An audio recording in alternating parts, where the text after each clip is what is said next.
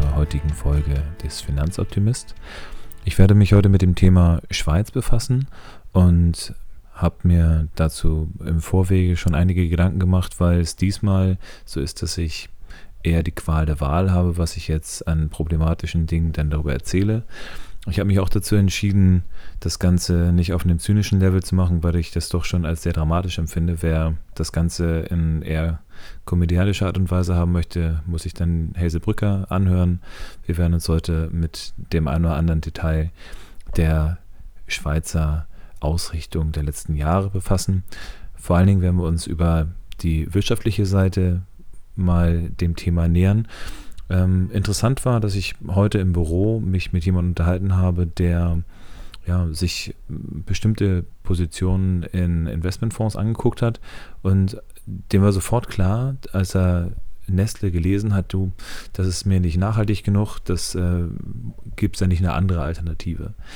Das heißt, ich werde mich mit diesen ganz klassischen Allgemeinplätzen, auch wenn das der größte ähm, Teil im äh, Schweizer Aktienindex ist, nicht befassen. Ich denke mal, jeder, der nur einmal Nestle bei Google eingibt, wird genügend ähm, Themen finden, die ihn vielleicht selber stören, sondern ich werde mich äh, auf die Dinge mal zurückbesinnen, die vielleicht nicht ganz so offensichtlich sind.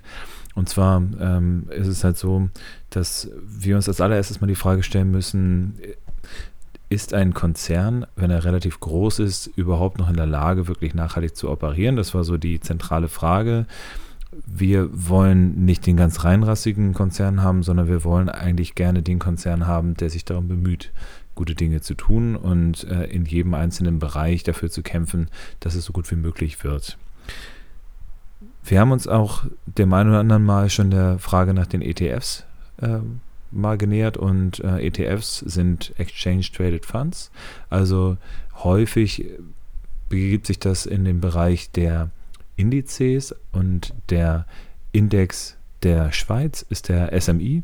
Und ich habe mich auch da mal der Frage genähert, was für Positionen gibt es dann da drin. Und es gibt da genauso wie in nahezu jedem größeren Index dieser Erde den einen oder anderen, den wir nicht ganz so optimal finden. Ähm, bei der Schweiz ist das Ganze aber doch deutlich extremer ausgeprägt, als es in vielen anderen Ländern ist. Ich habe mal letztens so eine Studie gesehen, wo Morningstar ausgewertet hat, wie es sich um die Indizes in Europa bzw. in der Welt verhält. Und interessanterweise ist es da so gewesen, dass Portugal der nachhaltigste Index ist. Ähm, haben aber auch bei weitem nicht die 100% erreicht, die man erreichen konnte, sondern waren in den 70er Bereichen. Ähm, wie gesagt, wir nähern uns jetzt mal der Schweiz und da gibt es das alltägliche Problem mit den Banken. Ähm, jeder, der mal Wolf of Wall Street gesehen hat, weiß, dass äh, wenn man sein Geld irgendwo verstecken möchte, beziehungsweise ähm, mal die Geldwaschmaschine anschmeißen möchte, der bewegt sich in die Schweiz. Und Unternehmen, die sich da besonders hervorgetan haben, sind natürlich dann die großen, wie jetzt zum Beispiel eine UBS oder ähm, eine Credit Suisse. Und äh, ich habe mich mal äh, da schlau gemacht, wie es sich be begibt mit den Strafzahlungen. Und ich habe jetzt mal die größten Strafzahlungen, die es an äh, Banken mal gegeben hat. Da haben wir zum einen im Zusammenhang mit der äh, Kredit- und Finanzkrise in den USA die Credit Suisse mit 885 Millionen Dollar an Strafzahlungen. Aber die äh, UBS hat sich da mit äh, ja, jahrelangen Manipulationen des Libor gemeinsam mit der Deutschen Bank und anderen Großkonzernen auch mal eine Strafe eingehandelt von insgesamt 1,4 Milliarden Franken und äh, zusätzlich eben äh, ja, Manipulationen im Bieterprozess von äh, bestimmten äh, US-Anleihen nochmal 160 Millionen. Also von daher, da sind die großen Unternehmen, die äh, in der Schweiz im Bereich des Bankensektors sich bewegen, ganz vorne mit dabei. Weiterhin ist es natürlich auch so, dass ähm, nicht nur hier ähm, bei der Credit Suisse dann Dinge und bei der UBS dann Dinge im Bereich von den Manipulationen stattfinden, sondern sehr häufig geht es eben auch um äh, Geldwäsche. Das heißt, wenn Gelder von großen ähm, ja, Diktaturen beziehungsweise aus problematischen Ländern irgendwo hinfließen, dann ist das leider sehr häufig dann auch die Schweiz, weil es sehr lange auch ein sehr großes Bankengeheimnis dort gegeben hat. Ähm, jetzt ist es halt so, dass jetzt auch die Europäische Union hintergekommen ist, dass man äh, dagegen was tun könnte und was tun sollte. Naja, und wir werden mal gespannt sein, inwieweit die ähm, Bedingungen der Taxation in der Schweiz sich dahingehend verändern. Aber ähm, es gibt auch noch andere Dinge, die in der Schweiz nicht so hundertprozentig laufen. Also die äh, eine der plakativsten Sachen, die mich ja besonders verstört hat, war der äh, Stromversorger Axpo, der äh, im großen Stil mit sauberen Atomstrom in Anführungsstrichen geworben hat, äh, wo man sich sowieso die Frage stellen muss, ob es sowas überhaupt gibt, aber äh, die dann äh, erst auf Nachfrage und nach jahrelangem Verschleiern äh, zugegeben haben, dass sie ihr Uran aus einem russischen Wiederaufbereitungsanlage in Majak äh, bezogen haben, die ihre radioaktiven Abwässer direkt in Flüsse geleitet haben und dass sowas in einem zivilisierten mitteleuropäischen Land oder vermeintlich zivilisierten mitteleuropäischen Land ähm, stattgefunden hat, ist alleine schon eine ganz bedenkliche Geschichte. Aber wir trotzdem einfach nochmal die Reihe durch. Wir haben neben, ähm, neben Nestle und ähm, dann auch solchen äh, Unternehmen haben wir zusätzlich auch sehr große Pharmakonzerne. Und äh, da habe ich mir natürlich mal so den, ähm, mich auf den Weg gemacht, mal geguckt, was sind denn das für Unternehmen? Und wir haben zum Beispiel da Roche, die jetzt eben auch durch große Verschleierungen äh, dafür gesorgt haben, dass sich große Teile der Erde mit dem Grippemittel Tamiflu eingedeckt haben.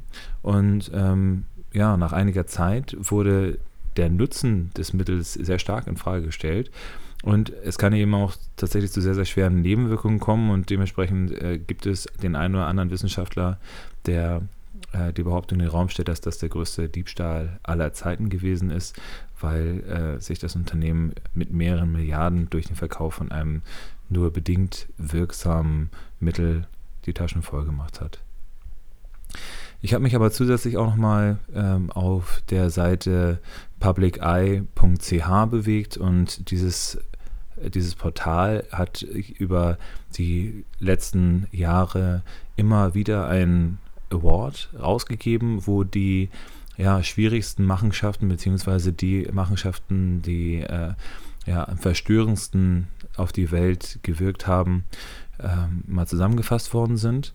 Und ähm, ja, also mir, mir läuft es dann immer ein bisschen kalt den Rücken runter, wenn ich mir das Ganze dann angucke, weil da große Unternehmen sind, die äh, einfach unter ja, Ignorierung der Menschenrechte viele Dinge da machen. Ich habe jetzt ähm, in den nächsten Tagen mit einem Aktivisten ein Interview, wo ich mich dann eben darüber austauschen werde, was für äh, Machenschaften große Konzerne in der Welt so betreiben.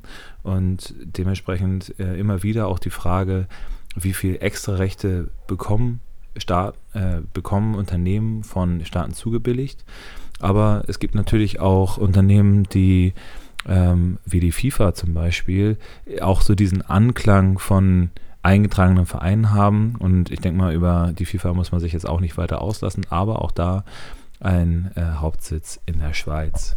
Das könnte also äh, durchaus ein gewisses Muster zu erkennen sein, wenn man sich die Frage stellt, was für Taktiken angewendet werden. Sind es vor allen Dingen äh, Taktiken der Verschleierung, also Taktiken von Geheimnis nicht preisgeben und ähm, das Ganze, wie gesagt, eine Thematik, die in der Schweiz sehr, sehr häufig dann vonstatten geht.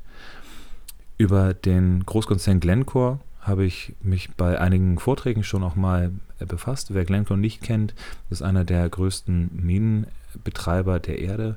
Und hier ist es halt so, dass wir ja, über weite Strecken und in vielen Ländern ausbeuterische Tendenzen haben, ähm, dass da ja, viele, viel Unterdrückung auch stattgefunden hat. Und wenn man sich ähm, dann das Ganze nochmal weiter anguckt, dann ist es auch so, dass Glencore sich ungeachtet von vielen Gerichtsprozessen immer wieder auch der Verantwortung für die Missstände, die passieren, in Form von äh, irgendwelchen Verschmutzungen oder Vertreibung von indigenen äh, Bevölkerungsgruppen oder ähm, ja, Landverschmutzung, Landzerstörung es ist immer wieder so, dass die, dieses Unternehmen in der Öffentlichkeit dann ähm, hervortritt.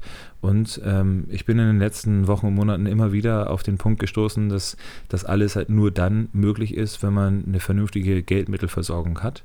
Und das Verstörende dabei ist, dass gerade auch die großen europäischen Banken, das muss jetzt nicht nur die UBS oder die Credit Suisse sein, sondern das ist in großen Teilen auch eine DZ-Bank, das ist in großen Teilen ähm, eben auch ähm, deutsche Landesbanken, aber auch die Deutsche Bank und die Commerzbank diese Unternehmen halt unterstützen und Gelder zur Verfügung stellen. Und wenn ich mir angucke, dass äh, Nestle bei vielen der großen Investmentfonds in Deutschland eine der zentralen Positionen einnimmt, dann finde ich das durchaus sehr verstörend.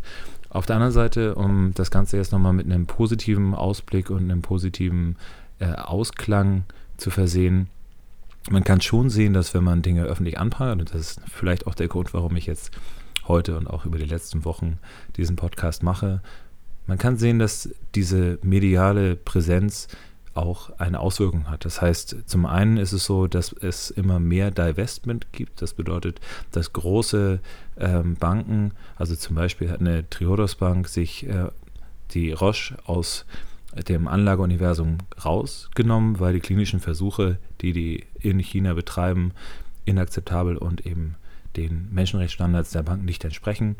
Und andererseits gibt es auch die Möglichkeit, dass zum Beispiel äh, eine Bank wie eine Barclays Bank sich von Lebensmittelspekulationen wegbewegt, weil der Reputationsverlust bzw. das Risiko des Reputationsverlusts zu groß geworden ist. Und das ist eine Sache, die in letzter Zeit immer häufiger auftritt. Also es wird selten so sein, dass große Konzerne aufgrund von tieferer Überzeugung plötzlich ihre Geschäftspraktiken verändern. Aber wenn man äh, Divestment betreibt, also wenn man mit dem Geld, was man hat, nicht unbedingt es in äh, Banken gibt, die ähm, das den großen, ich, es mal plakativ, bösen Unternehmen dieser Erde gibt, sondern vielleicht äh, den Banken, die sich handverlesen Unternehmen aussuchen, dann kann man dazu führen, dass sich bestimmte Bewegungen, auch wenn sie langsam vonstatten gehen, in die richtige Richtung auch bewegen. Und das ist mein Ziel, das ist mein Antrieb und da bin ich auch optimistisch, dass ich mit euch, meinen lieben Hörern, gemeinsam einen weiteren Schritt in die Richtung Rehe mit jedem einzelnen Euro, der auf dem richtigen Girokonto, in dem richtigen Investmentfonds und in den richtigen Anlagen ankommt. Ja, da bin ich optimistisch, dass wir da Gutes bewirken können. Und für den Fall, dass ihr euch persönlich mit uns treffen wollt, wir haben jetzt an diesem Donnerstag, also übermorgen, das ist der ähm, der 7.12. haben wir in Hamburg einen Vortrag. Wir haben am äh, Freitag, am 8.12. mit Blick auf den UBS Tower die Möglichkeit, diesen Podcast von heute zu besprechen, uns einzelne Themen nochmal rauszugucken. Also von daher schaut auch auf public.ch, aber natürlich auch auf finanzoptimist.com. Fragt mich, ähm, holt euch Feedback, gebt mir aber auch gerne Feedback und bleibt mir gewogen. Und ich hoffe, ich habe euch heute wieder das eine oder andere an Info mitgegeben, was ihr vorher noch nicht hattet. Ja, und ich freue mich, euch in näherer Zukunft zu sehen. Bleibt mir gewogen und ich freue mich darauf, dass ihr mich vielleicht auch nächstes Mal wieder hört. Bis dann. Ciao.